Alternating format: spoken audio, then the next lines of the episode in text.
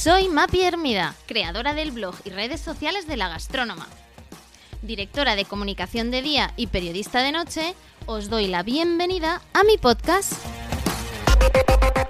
Un espacio donde periódicamente compartiré mesa para dos con personas que me inspiran y de las que aprendo cada día.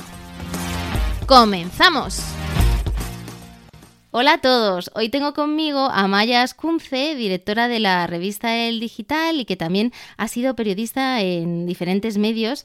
Em, ha escrito el libro La idea de ti, un relato íntimo sobre cómo la vida no suele acabar siendo lo que esperamos. Me gustaría y me encantaría hablar con Amaya de su libro y de otras muchas cosas que hace como su newsletter. Hola Maya, ¿qué tal? Hola, buenas, ¿qué tal? ¿Cómo estáis? Muchas gracias por invitarme. Gracias a ti, Amaya, por aceptar esa invitación. Como sabes, siempre empiezo estas conversaciones para conocer un poquito mejor al invitado por una recomendación gastronómica. Así que, Amaya, te dejo elegir sitio para, para mantener imaginariamente esta conversación. Pues yo creo, o sea, si siendo Navarra, no, yo creo que nos tenemos que ir a casa, o sea, porque es difícil, ¿no? Encontrar eh, sitios mejores. Me cuesta pensar dónde, porque en Pamplona, en casi cualquier sitio, puedes comer bien. Pero eh, yo no soy de grandes comidas, ¿sabes? Soy de comer todo el rato, pero poquito. Entonces me iría a comer unos pinchos al gaucho, que está mm. cerca de la Plaza del Castillo y que tiene unas mesas fuera donde te puedes apoyar y ves cómo pasa todo el mundo y charlamos un rato y nos tomamos un pincho, pues no sé, nos vamos un pincho de foie, por ejemplo, a la plancha con un vino blanco que, a mí me encanta. Y bueno, tienen miles de pinchos riquísimos de, de espárragos trigueros, que también está buenísimo. No sé, tendríamos que discutir porque hay un montón ahí. Fantástico, porque además tengo una boda el 22 de, julio en Pamplona y buscábamos un sitio para, tomarnos unos pinchos. Así que no ha podido ser más pues oportuna tu recomendación. Lo tienes al lado de la Plaza del Castillo y para mí es como uno de los míticos y uno de los ganadores de, de casi todos los concursos de pinchos que ha habido o de muchos de ellos. Así que estupendo. Venga, pues nos vamos para, para allá y en torno a ese pincho eh, charlamos de, de, tu libro. Eh, Amaya me sorprendió muchísimo, un libro que te abres eh, tú al final del libro dices, no, pues un poco con, lo tímida que yo soy en realidad, ¿no? Y, realmente es un libro en el que te expones, em, eh, como decía, un relato íntimo. He cogido algunas frases porque es cierto que yo suelo preparar cuestionarios como tal, pero en, el caso de tu libro ha sido más, oye, frases y, si te parece, pues comentamos sobre, sobre ellas. Eh, la primera que tengo anotada es, yo no pensé nunca ser un tipo concreto de madre. Tú no soñabas con ser madre, todo esto además de que tú has tenido un, un, blog eh, también sobre, sobre, sobre el tema de madres. me sorprende mucho, ¿no? Porque es algo que es cierto que, has escrito eh, pues mucho de ello. A ver, yo, o sea, eh, parece como contradictorio, pero en realidad no. O sea, yo no he soñado nunca con ser madre. O sea, dentro de estas cosas con las que tú te visualizas de mayor o cuando tú hablabas pues, con adolescentes, con mis amigas y tal, yo no me veía como madre. O sea, no era un papel que, no sé por qué. Es verdad que sí que me veía como abuela, es que sí que tenía imágenes esto de que te proyectas y sí, me veía como abuela, pero no me veía como madre, no. Tampoco sé por qué, ¿sabes? No me había parado a pensarlo, pero también es verdad que es una cosa que daba por hecho que si llegaba, o sea, que si llegaba el momento que yo lo quería hacer, lo iba a hacer. O sea, no es una cosa que entrara en, duda en mi cabeza, ¿no? Que, que esta fue la gran sorpresa en realidad. Entonces, no, y yo cuando escribí el libro de la drama mamá, que funcionó muy bien. Los dos libros, uno en realidad de cocinas y el primero de sobre las frases de mi madre, en realidad todo el rato hablaba como hija. Sea, hablaba de mi experiencia de, con mi madre, con todas esas frases que me decía, pues de si tragas un chico se te pegan las tripas, o estás mucho más guapa con el pelo retirado de la cara. Era todo el rato mi relación con ella y con toda esa herencia maternal que a veces me resultaba un poco pesada, entonces eh, fue una manera de reírme de, mí misma y de todas estas frases.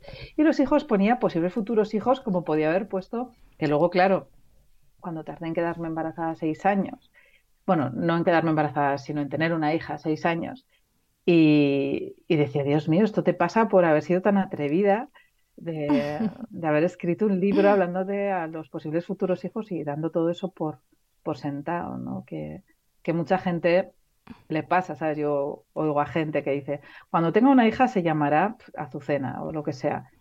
Y pienso, ostras, o sea, si dudaras, nunca dirías eso, porque piensas que se va a agafar, que ni siquiera te atreverías a decir el nombre, ¿no? Porque porque luego tiene muchas connotaciones emocionales que son complicadas de, manejar.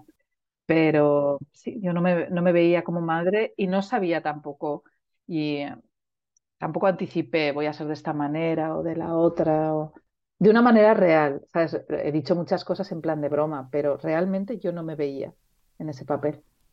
Qué curioso, Amaya, porque a mí me pasa un poco eh, lo, mismo. Eh, yo me planteé ser madre ya, ya mayor y, y, me ocurría, ¿no? Con, con, con, personas que ya escuchabas esas expresiones y hablaremos de ellas, ¿no? De es que esta persona ha nacido para ser madre, ¿no? Y, y, en algunos casos incluso tenía cierto estigma de, pues yo tampoco tengo mucho, mucho interés, ¿no? Y, y, incluso en muchas ocasiones tampoco lo verbalizaba así, ¿no? Porque parecía que la vida, si no te llevaba por ahí, eh, como que eras un poco, un poco más más, díscola. Luego no, ¿no? Luego, sí que yo lo he intentado, he vivido un proceso parecido al que tú has vivido, no con el éxito, que también hablaremos del éxito, porque, porque también lo, comentas en, en, tu libro, pero, pero bueno, ¿no? Siempre te cuestionas y dices, jo, si yo le hubiese puesto más foco a esto, más de jovencita, ¿no? Eh, quizá, bueno, pues eh, eh, hubiese, hubiese acelerado, hubiese de alguna forma pues congelado óvulos en el pasado, ¿no? hay cosas que, que en cierta medida dices, pues no sé si lo hubiese hecho un poco diferente, ¿no? Hombre, claro, yo, imagínate, o sea, culpabilizarte, responsabilizarte, por supuesto, pero... Eso siempre nos cae. Pero culpabilizarte, o sea, yo en esos eh, años en los que, bueno, primero era que pensaba que no lo quería lo suficiente por esto que estamos hablando. Sabes, que yo no tenía mucho instinto de maternal y, y no lo he tenido, ¿sabes? Yo no quiero muchísimo a mi hija, pero eh, no tengo ese instinto, ¿sabes? Por ejemplo, con los bebés, todo eso no lo tengo. Y lo sigo sin tener ahora. O sea, no me ha cambiado eso para nada. No, no siento una realización por la maternidad eh, bestial. No, no, yo, no, yo no he sentido nada de eso tampoco. Es verdad que me ha hecho feliz y que quiero muchísimo a mi hija y que es una parte más de mi vida que me gusta mucho y, y después de lo que he pasado me siento muy afortunada de, de, haberlo podido vivir, pero yo no he tenido esa llamada ni, ni nada así. Entonces yo me culpabilizaba primero por eso. No lo quiero lo suficiente, eh, no es una cosa que yo haya priorizado. Luego, cuando ya estaba metida en todo, me culpabilizaba incluso por haber sido lenta en reaccionar, porque yo primero empezamos a intentarlo y me quedé embarazada súper fácil. Lo que pasa que fue un embarazo ectópico, perdí una trompa. Eh, pero todo el mundo te, o sea, todo el mundo, los médicos, los ginecólogos, te decían, no, si te has quedado una vez embarazada, esto es cuestión de tiempo y tal. Entonces, yo no presté atención a nada de durante ese tiempo y imagínate hasta que realmente tuvimos un diagnóstico que nos llevaba hacia una in vitro eh, pasaron como pues un año y medio, dos años. Y yo decía, ostras, si yo hubiese pensado hace dos años, hace dos años, y hubiese tenido más cantidad de óvulos, con más cantidad de óvulos tienes más posibilidades. Entonces, ya no es que me culpabilizara al principio, sino que encima me culpabilizaba durante el proceso por no haber andado rápida, todo. y, estando embarazada, eh, yo tuve un embarazo mentalmente muy complicado hacia adentro, porque tampoco es que lo contara, pero porque me sentía súper responsable, ¿sabes? De que eso pudiese fallar por mi culpa y de todo lo que iba a sufrir si eso fallaba eh, y también me responsabilizaba de eso, ¿sabes? De, que nada iba bien, porque cuando empiezas así, eh, eres embarazada de riesgo, eres eh, geriátrica, tienes azúcar, cuando la niña se tiene que mover no se mueve, todo es esa sensación de que en ti las cosas no van bien, ¿no? Y, que eres como una excepción al camino natural de, las cosas. También tienes mucho miedo de que te hayas empeñado en cosas y que las cosas salgan mal y que, no sé, entonces sí, responsabilizarte hasta, hasta el final. ¿Cuánto crees que hay aquí de, falta de educación? ¿no? Porque también algo que comentas tú muy, muy a menudo, que nos educan para no tener hijos, no, no para tenerlos. En, mi caso, em, yo me casé con mi pareja mayor, con 38 años, y, y fíjate em, mi desconocimiento que, que dijimos, bueno, antes de ponernos a tener hijos, con 38 años. ¿eh? Bueno, vamos, vamos a hacer un, nos apetece correr, eh, hacer la maratón de Nueva York. Vamos a hacer la maratón. Luego ya tendremos hijos con, con 39. Y oye, yo en el fondo soy hija de familia numerosa, pues habré salido a mi madre. O sea, cosas de este tipo, ¿no? Que, que piensas y dices, pero bueno, ¿cómo puede ser, no? Y luego cuando de repente se te abre el mundo y dices, ¿cómo esto yo no lo he sabido antes, ¿no? ¿Cómo no, no, nadie me lo ha contado, ¿no? Que, que, dices, ¿cómo, ¿cómo es posible, ¿no?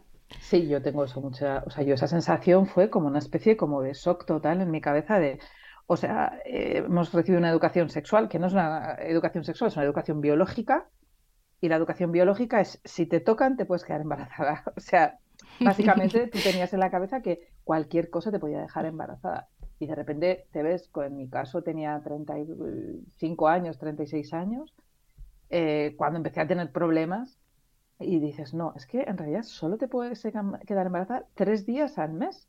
Tres días. O sea, y esto es así. Entonces, conoces tampoco tu ciclo, cómo funciona tu cuerpo, cómo funciona el cuerpo del hombre, eh, los problemas que pueden haber también de fertilidad en el hombre, que también hay un montón que no se habla, eh, los problemas de fertilidad en la mujer. Tú además piensas que siempre está el in vitro al final, como si el in vitro siempre fuese a funcionar. es, una, es una faena y tú no quieres llegar ahí porque a ti te parece que eso es el horror, ¿no? bueno, a mí, no sé si a todo el mundo, pero a mí me parecía que llegar a eso era una cosa que yo no quería, o sea, me suponía mentalmente un esfuerzo, eh, planteármelo, todo eso, ¿no?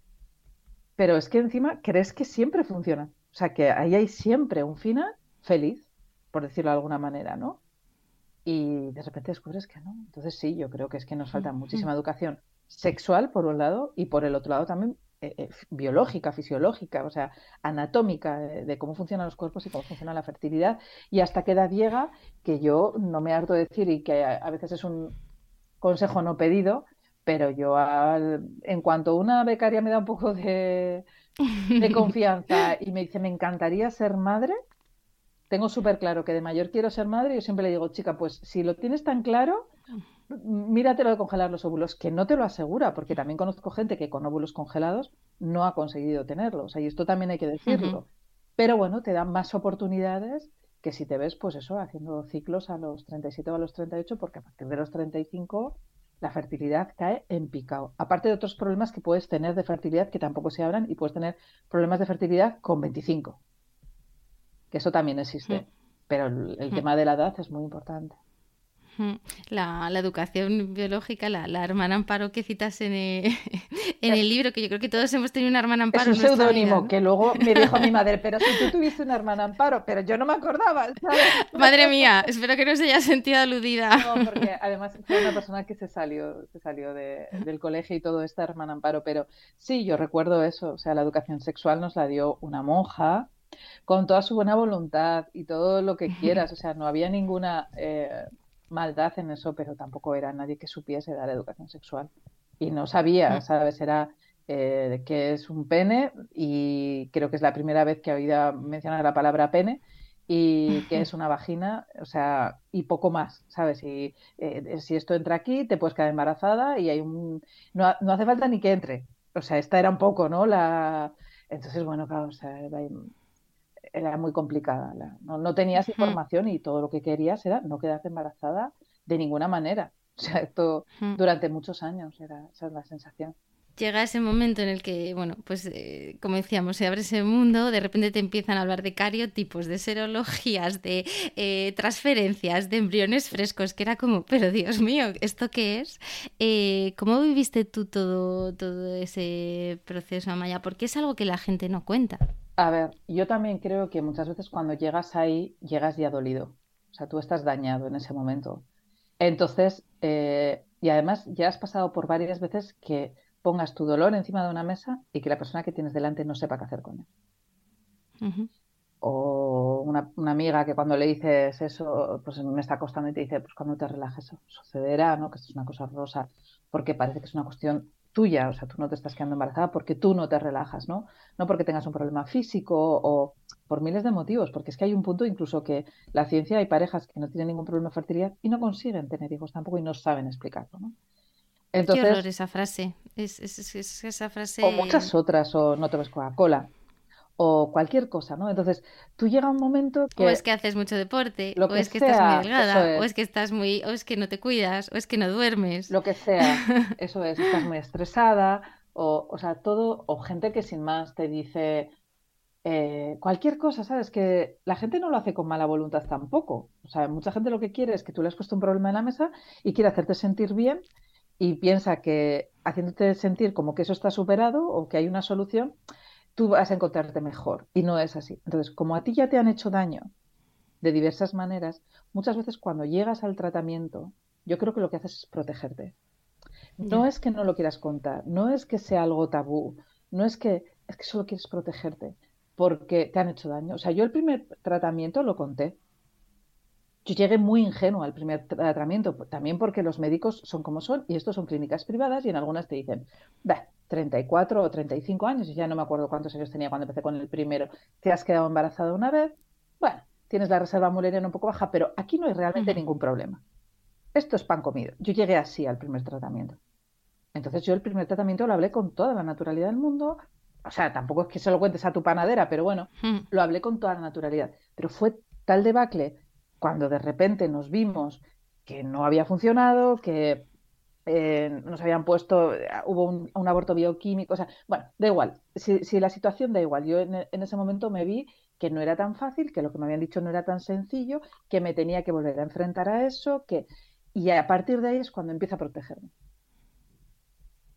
Porque es cuando empiezas a oír eso, o sea, tú te has quedado embarazada y esto ha sido un aborto bioquímico, un aborto bioquímico es que arrancan, empiezan a dividirse, pero llega un momento que se paran y no se sabe muy bien por qué, ¿no? Y tienes un aborto, no es un aborto, o sea, no, necesitas que te hagan un legrado ni que te den medicación, como en el caso del ectópico, pero sí que necesitas comprobar que eso ya no está ahí, ¿no? Entonces te hacen varias betas hasta que, yo te lo cuento a ti, que tú igual lo sabes, pero lo cuento más bien para la audiencia, ¿no? Que, que igual no lo saben. Entonces, bueno, pues es un poco más emocional. Y entonces en esa emoción hay gente que te empieza a decir cosas como si venían mal era mejor que no vinieran. Eh, entonces, claro, eh, tú empiezas a decir, van a venir todos mal. Estoy empeñándome contra la naturaleza, la naturaleza es sabia y yo me estoy empeñando contra la naturaleza, pensaba yo, ¿no? Porque estoy haciendo que la ciencia haga esto. Entonces, yo ya estoy dolida y, y yo ya las siguientes veces voy protegida y cada vez me cierro más.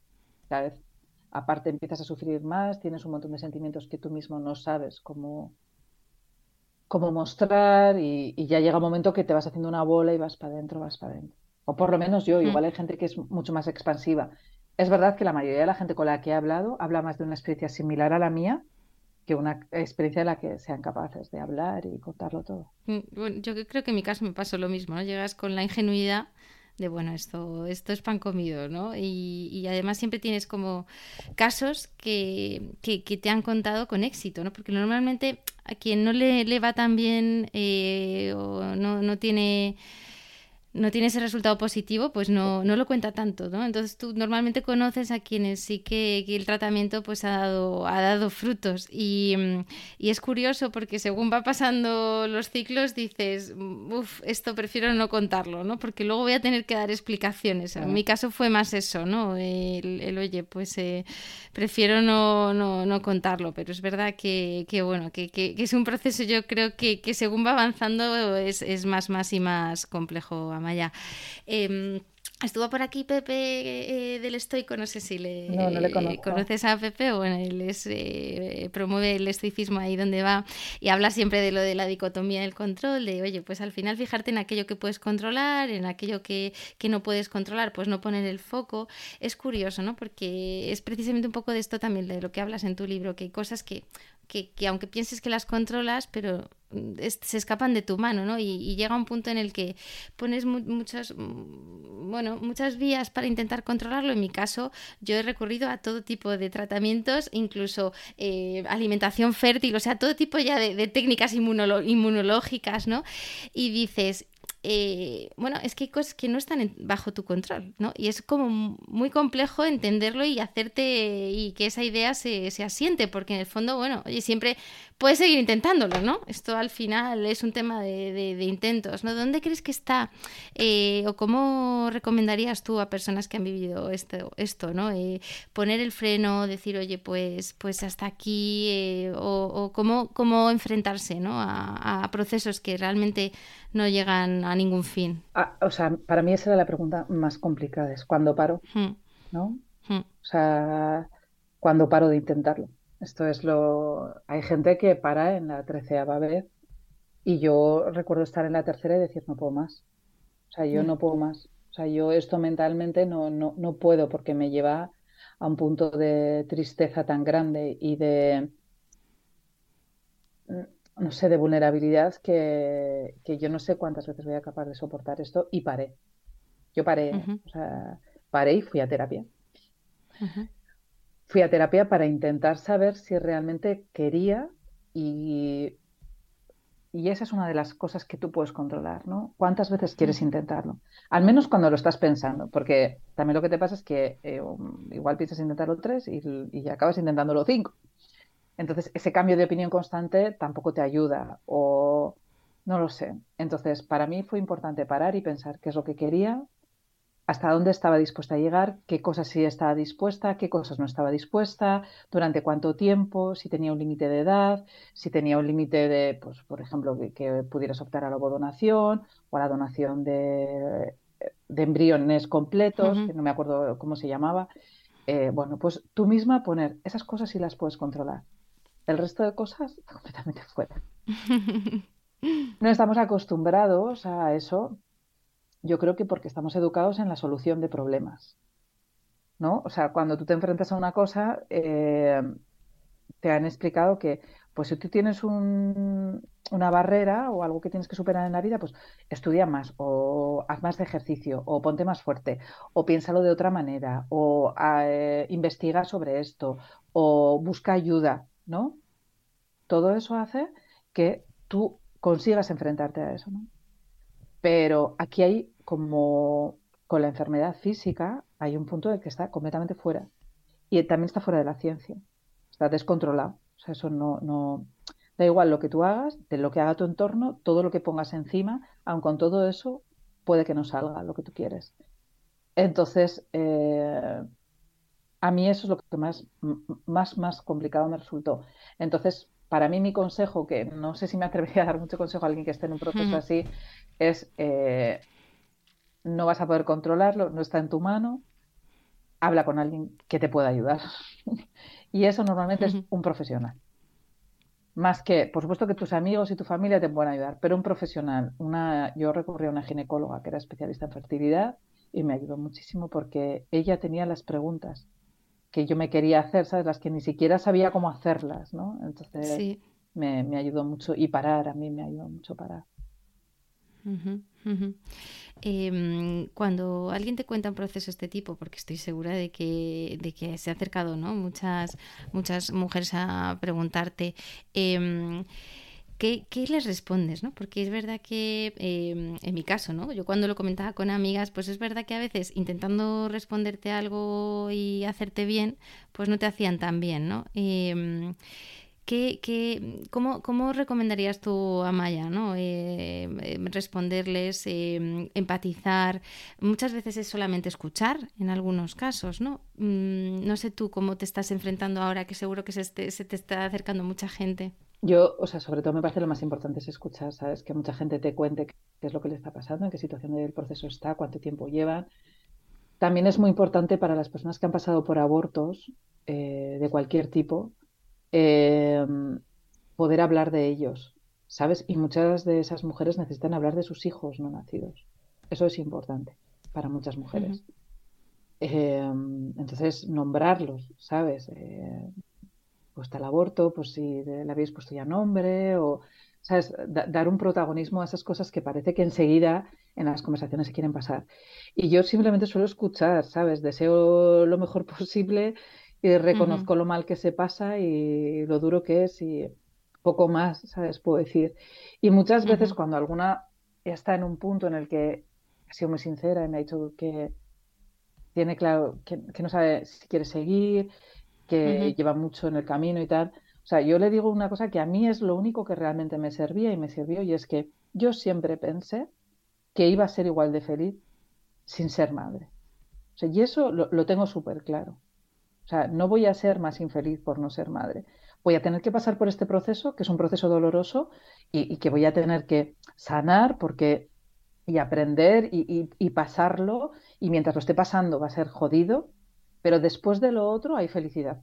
¿Sabes? No hay una vida amargada, que es lo que mucha gente tiene la sensación. ¿Sabes? No hay una vida de fracaso, porque no la hay. ¿sabes?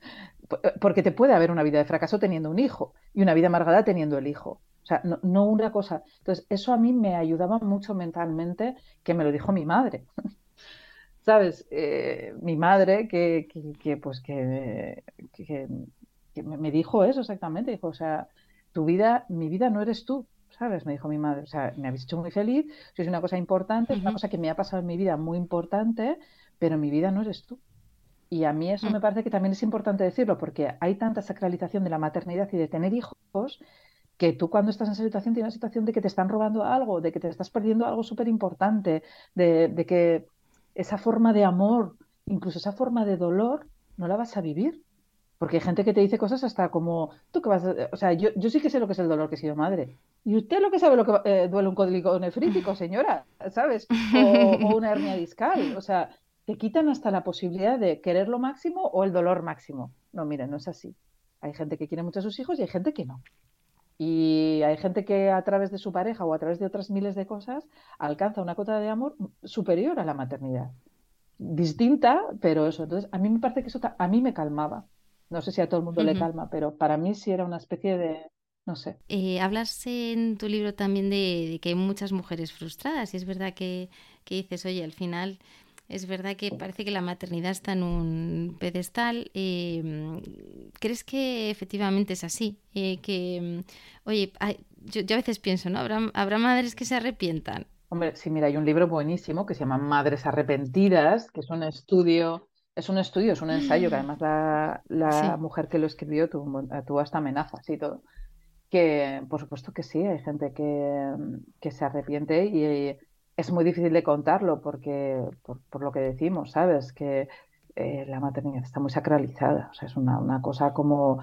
Y en el caso de la mujer es que parece que, eh, no parece no, durante muchísimos años ha sido su única razón de ser. Para lo único que servíamos era para tener hijos, ¿no? Entonces, eh, pues parece como que te falta la razón de ser, y eso no es así para nada. Hay mm, muchísimas mm. mujeres que se arrepienten muchísima gente que tiene hijos para tener compañía de mayor y no la va a tener porque sus hijos no se la van a dar. Hay muchísima gente que tiene hijos y... O sea, tener hijos es un acto, yo lo digo a veces, es una supermata. Me parece que tener eh, hijos es un acto de egoísmo. Tú tienes los hijos por, por, porque tú quieres vivir esa experiencia. ¿Sabes? No, no es un acto de generosidad, no es una idealización, no, a mí al menos me parece que no puede serla. Por eso también hay muchísima gente que está súper frustrada, porque sí que se había hecho una idea de, mi vida como madre va a ser, pues es que no lo sé, yo a veces leo cosas que, como yo tampoco he estado en ese punto para nada, pero pues se ven haciendo cosas con sus hijos y vistiéndoles de no sé qué manera y yendo al parque y haciendo actividades y ahora están cansados porque o cansadas porque llegan a casa a las 7 de la tarde, no tienen tiempo para sus hijos y además sus hijos no tienen el carácter que pensaban y encima duermen mal y hay niños con problemas, hay muchísimos niños que tienen problemas y, y tienen que vivir con eso y, y no lo habían pensado, ¿sabes? Solo habían visto la otra parte, la que cuentan las pelis o los libros o toda esta idea, ¿no? Pero, pero eso también hay que hablarlo, claro. Hay un capítulo que dedicas también a la envidia. Eh, cuando yo también empecé mi, proceso, bueno, muy naif, lo conté a una de mis amigas, eh, que estaba también viviendo un proceso similar y me dijo, jo, ya verás cómo tú tienes suerte y yo no, porque tú siempre tienes suerte, ¿no? Fue como, y yo me sentí como, como un poco, no sé, eh, impactada, ¿no? Porque dije, jo, esto le sale como muy de dentro, mm, eh, debe estar pasándolo mal, eh, debe estar, él ya estaba como en una fase como la siguiente, ¿no? Ya llevaba varios, entonces no estaba en el punto más naif que estaba yo. Em, y, luego después lo entendí, ¿no? Eh, tú también citas una, frase en tu libro de, pues, eh, mira, no estaba segura, pero me quedé a la primera. Frases de este tipo, ¿no? Que te, dice, que te decían y, bueno, al final también es un poco contradictorio. No, no, no sientes envidia pero por otro lado tienes como sentimientos encontrados, ¿no? A ti también te pasaba según trasladas en tu, en tu libro. Sí, o sea, yo realmente creo que fue envidia en algunos casos. ¿eh? Lo que pasa que no es una envidia, yo creí que la envidia, yo no me considero una persona envidiosa a lo largo de mi vida, ¿no? Yo era un sentimiento que no conocía o que yo entendía de otra manera, ¿no? Entonces, eh, la envidia para mí siempre era que, en mi cabeza era querer lo que tiene el otro, ¿no? Eso es, era la envidia. Pero esto era más una sensación de, ¿por qué yo no, no? Todo el rato. Pero era incapaz de alegrarme por los embarazos de otras mujeres. Excepto si eran mujeres que también les había costado mucho quedarse embarazadas o eran muy, muy cercanas, que lo vivía como algo que de alguna manera me pasaba a mí también. Pero, o sea, yo no, quería ir, eh, o sea, iba a ir a un sitio y alguien me iba a decir y yo era medio consciente de que alguien lo estaba intentando, tal, o alguien me había dado una pista y yo pensaba que esa persona podía estar embarazada, que luego igual no estaba embarazada. Pero yo en mi cabeza, y no quería, porque no tenía esa, esa capacidad de alegrarme. Y encima me sentía fatal por esto, porque nunca me había visto teniendo sentimientos así hacia otras personas. Pues encima me culpabilizaba por sentirlo. Y, encima me parecía que no era algo normal, ¿sabes? Me parecía que era algo que solo me pasaba a mí. Luego es verdad que yo empecé a leer y vi que era súper común, que le pasa a muchísima gente y que es muy jodido de hablar, porque es un sentimiento que a ti no te gusta de ti mismo sentir eso, ¿no? Entonces, pues, pues bueno, es... Eh, y además, encima eso es peor, porque yo pienso que si en ese momento me hubiese dejado llevar por ese sentimiento, vale, estás sintiendo esto, es normal que sientas esto, ya está, llora o déjate arrastrar por, por esto, me hubiera encontrado mejor que intentar decir, no, de ninguna manera voy a ser esta persona, porque yo no soy esta persona. Yo me quiero alegrar por ella, aunque ella me diga cosas como eso, ¿no? De, no, si en realidad no queríamos y nos quedamos a la primera, fue un, fue un error, ¿no? Y es como, vas a tener un hijo por error y yo llevo seis años o, o cinco intentando tenerlo y tú por error, ¿sabes? No digas la palabra error, ¿no? Pues eso, pero bueno, claro, Amaya, al final del capítulo, bueno, hablas del éxito, em, que digamos que pone ese broche al, libro em, y comentas una frase también em, que resuena, ¿no? El éxito no ha sido tener una hija, el éxito sería haber aprendido, ¿no? Y, y explicas bajar la muralla, asumir el descontrol, mostrarme vulnerable. Ojalá yo sea ese tipo de persona, ¿no? Realmente es así? O sea, ¿cómo defines el éxito? A ver, claro, o sea, eh, mucha gente piensa, y yo también he tenido casos cercanos en ese momento que estaban pasando y hubo gente que no ha tenido hijos. Entonces eh, lo vivía como un fracaso, ¿no? Y utilizaba esa palabra una amiga. Entonces me parecía muy duro porque realmente el éxito no es eso. O sea, eh, ella también puede tener un éxito y lo, lo ha acabado teniendo. El éxito es eso, es vivir bien y ser feliz con lo que sea que te haya tocado, ¿sabes? Que nos tocan muchas cosas y, no depende de ti, ¿sabes? Porque el fracaso parece como que lo has hecho tú, ¿sabes? Tú lo has hecho mal, ¿no? Por eso es un fracaso. Y un éxito parece que tú lo has hecho bien, pero no es así. O sea, me refiero a tener una hija, no es que yo lo haya hecho bien, yo he tenido suerte. He tenido suerte y he tenido dinero, ¿eh? Porque también los tratamientos eh, es, una, es un dinero que hay mucha gente que ni siquiera se puede plantear. Entonces, pues, pues eh, para mí el éxito, para mí mentalmente, es eso, ¿sabes? Haber aprendido todo eso y que si yo otra vez en la vida me veo a ver en una situación así, no, no sea una bola tan grande que me haga sufrir tanto durante seis años, sino que consiga hacer de eso otra cosa, ¿no? Y sobre todo, bueno, también el libro es un ejercicio por eso de vulnerabilidad muy grande, que a veces sigo pensando, ¿por qué narices he contado todo esto? Pero en parte es eso, ¿sabes? Contarlo para, para ser vulnerable eh, y aprender a serlo, porque no soy una persona que tenga esa parte fácil en mi vida.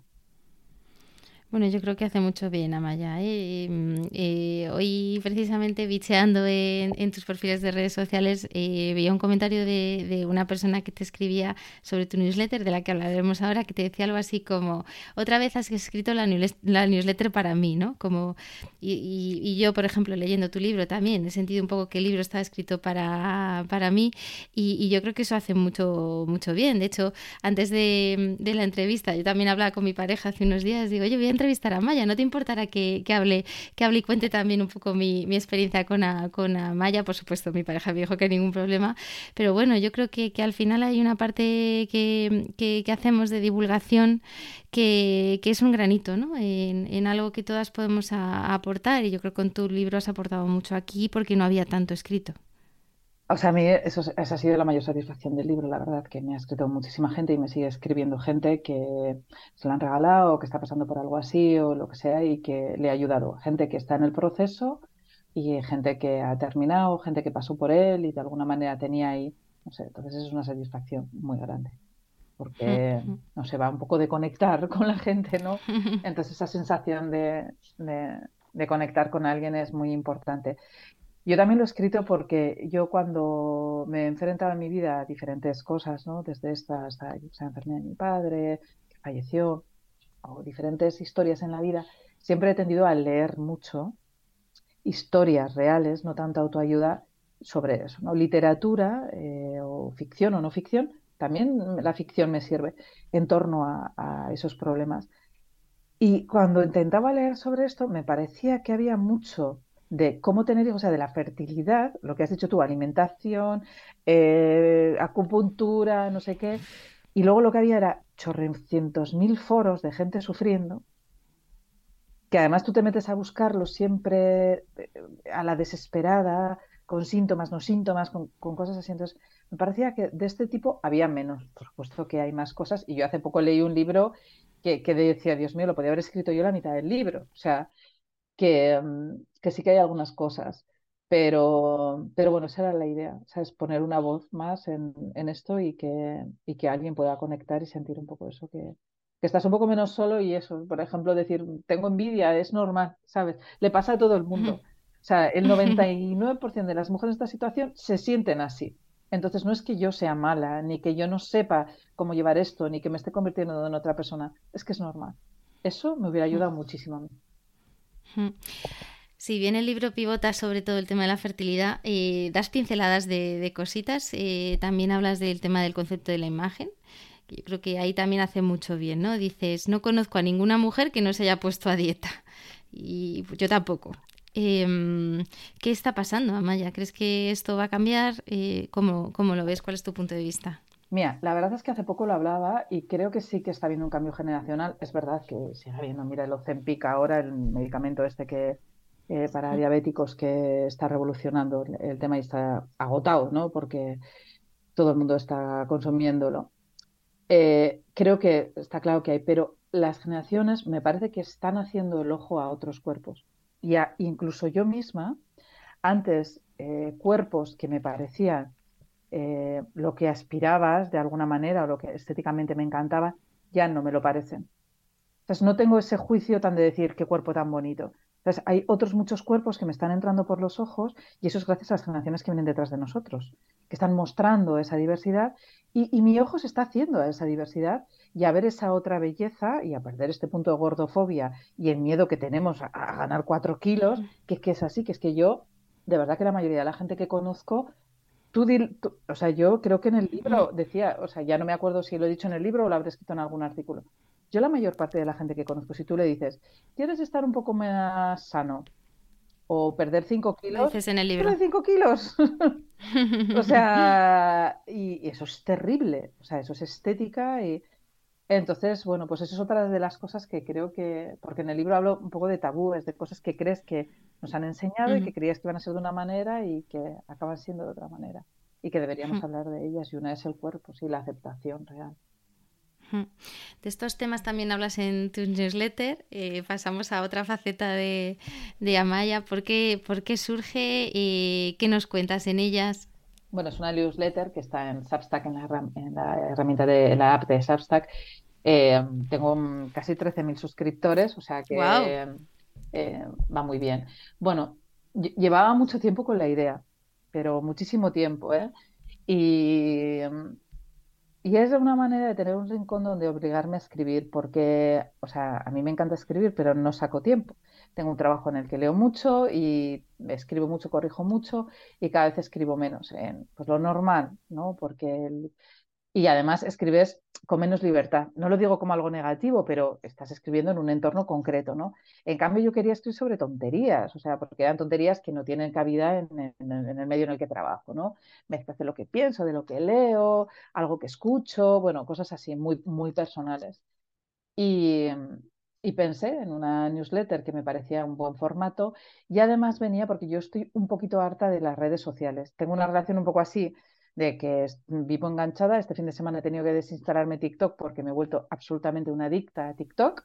Entonces me lo he tenido que quitar. Si lo cuentas en tu última newsletter, de hecho. Me lo he tenido que quitar y ya me lo he quitado. Pero estoy, entonces me, me, llaman un montón, pero a la vez no me gusta esto de estar produciendo contenido todo el rato gratis para ellas, esa sensación como de rapidez y tal. Y la newsletter me parece que es otra cosa. Luego cambiará porque ahora también hay 100.000 newsletters, llegará un momento que saturaremos el mercado de newsletter y la gente no querrá leer newsletter, pero bueno, pues buscaremos otra, otra historia. Y a mí me ha encantado, me ha hecho escribir el libro porque el libro vino porque la editora me leía la newsletter y, y me da un hueco ahí de un poco más tranquilo que, que Instagram y sus algoritmos y TikTok y sus mini vídeos y ¿Cuánto llevas con la newsletter, Amaya? Pues la verdad es que no lo sé, dos años llevaré ya o tres años. Porque para 13.000 suscriptores es, es eh, no, igual llevo tres años, igual llevo tres años, ya no me acuerdo, empecé en febrero, un 14 de febrero me parece que fue, y igual sí he hecho ahora tres años, no sé, lo, lo voy a mirar, ahora luego por curiosidad. Has tenido newsletter que, bueno, han, han sonado mucho, recientemente una sobre las dos horas a la semana que, que no podías sacar para, para tu clase de, pilates. ¿Qué está pasando? Eh, porque eso también apuntas en el libro, por ahí, ¿no? Un poco la, vida de, locos que llevamos en la capital. Pues sí, pues que o sea, son todo ideas. O sea, en el libro también digo que pues, tú crees que vas a tener un trabajo vocacional y que el trabajo te va a hacer feliz y que vas a cobrar bien y que como has estudiado una carrera o dos o un máster o lo que sea, eh, vas a tener una vida estable y que lo que quieres es vivir en una gran ciudad y que lo que quieres es tener una casa y que lo que quieres es tener hijos y, de, repente todo eso pues a veces no es, ¿no? O sea, esto es un poco la historia, que cada uno la vida se le concreta de diferentes maneras y esos planes que hacemos pues, pues cambian. Y en el trabajo lo que nos pasa es que yo creo que tenemos que cambiar. O sea, realmente tenemos un enfoque del trabajo, nos valoramos muchísimo a través del trabajo, no puede ser. Hay un montón de gente que igual me pasaría a mí, nos vería, me vería perdida, sin trabajo. Em, entregamos mucho a los trabajos. Eh, nos sentimos mal si no respondemos de más, ¿sabes? Porque no es que hagamos nuestro trabajo de una manera productiva y eficiente, sino que tenemos como unas relaciones de, y en España, de quedarse sentado en el sitio y el último que se va, y em, luego el miedo al teletrabajo por parte de muchísimos jefes. O sea, toda esta bola enorme yo, y también creo que poco a poco, hablando de ella, y con las nuevas generaciones está cambiando. O sea, darle el valor justo a las cosas.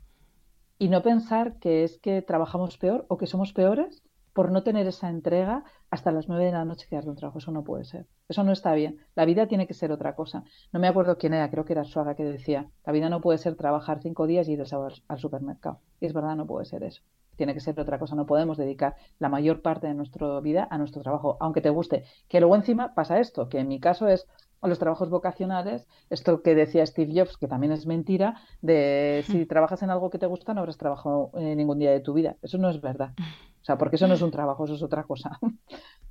a veces lo que te pasa con los trabajos vocacionales es que tu ocio se vuelve tu trabajo. Que encima es que no tienes ni un espacio que no esté contaminado por tu trabajo porque si yo leo algo pienso para publicarlo en el ER, si veo una película pienso para, eh, la newsletter, para, yo qué sé, o sea, estás todo el rato construyendo eh, eh, esas burbujas y, no tienes espacio para vivir y coser o lo que sea que te guste hacer. O cocinar, que tampoco es mi caso. no sé si lo dices en tu newsletter, el libro, ya no, no, me acuerdo, ¿no? Pero que la gente se identifica por, o quizá en alguna entrevista que te he escuchado, que la gente se identifica como por su perfil profesional, ¿no? De cuando te presentas o que tú evitas, ¿no? Ya en algunos casos, de eh, dónde trabajas, ¿no? Pues preguntar otras cosas, pero cuesta. Claro, yo si, si, estamos en un entorno laboral, ¿no? Pues me presentan a alguien o, en un evento o lo que sea, es normal que hables de trabajo, pero lo que me di cuenta que me resultaba así, que es, por ejemplo, en el colegio de mi hija, de repente yo le preguntaba mucho a la gente a qué se dedica, como si eso fuese definitorio. Y no me acuerdo, no me acuerdo qué profesión fue, pero que uno me dijo, me parece que fue un comercial que me dijo comercial y qué, como diciendo, hoy soy comercial, mañana soy bombero. No, o sea, no, no, no, te estoy diciendo nada. En este momento me estoy ganando dinero con esto y es lo que estoy haciendo, pero no tiene nada que ver con lo que soy yo íntimamente, ¿no? Entonces dije, ostras, para mí eso es porque yo me defino mucho a través de lo que hago, ¿sabes? de a qué me dedico, de porque de alguna manera me parece que es, y no tiene por qué, o sea, porque si mañana eh, mi empresa, o imagínate es que no es mi empresa, viene el chat GPT y se carga todos los trabajos de periodista y yo me quedo en el paro, yo sigo siendo la misma persona.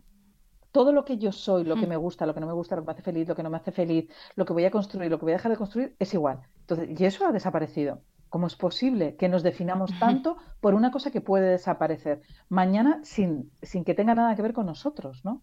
Amaya, yo te conocí por el podcast de Cristina Mitre, en sus primeros capítulos cuando hablabas de libros.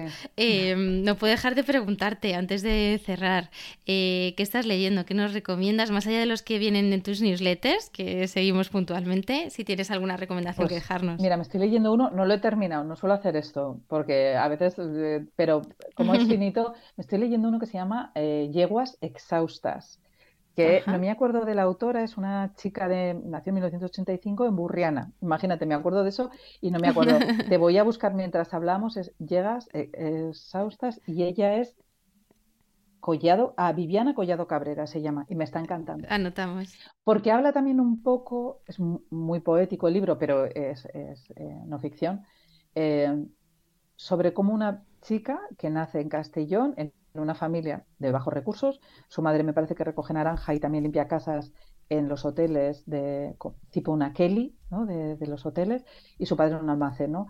Y es la primera que estudia su familia y estudia filología, con un índice de paro también eh, bastante alto. Entonces, como toda esta historia que te han contado, también como vienes de una base con unos recursos más, eh, limitados y bueno, me está gustando mucho, así que lo recomiendo completamente. Pues Amaya, muchísimas gracias eh, por haber penalizado tu clase de pilates por... No, no, pilates es el miércoles, porque me he propuesto, me he propuesto, eso es sagrado en este momento, porque tengo un problema de espalda, ¿sabes? Ya no es, es una cuestión física, entonces me he propuesto y he dicho, esa hora no.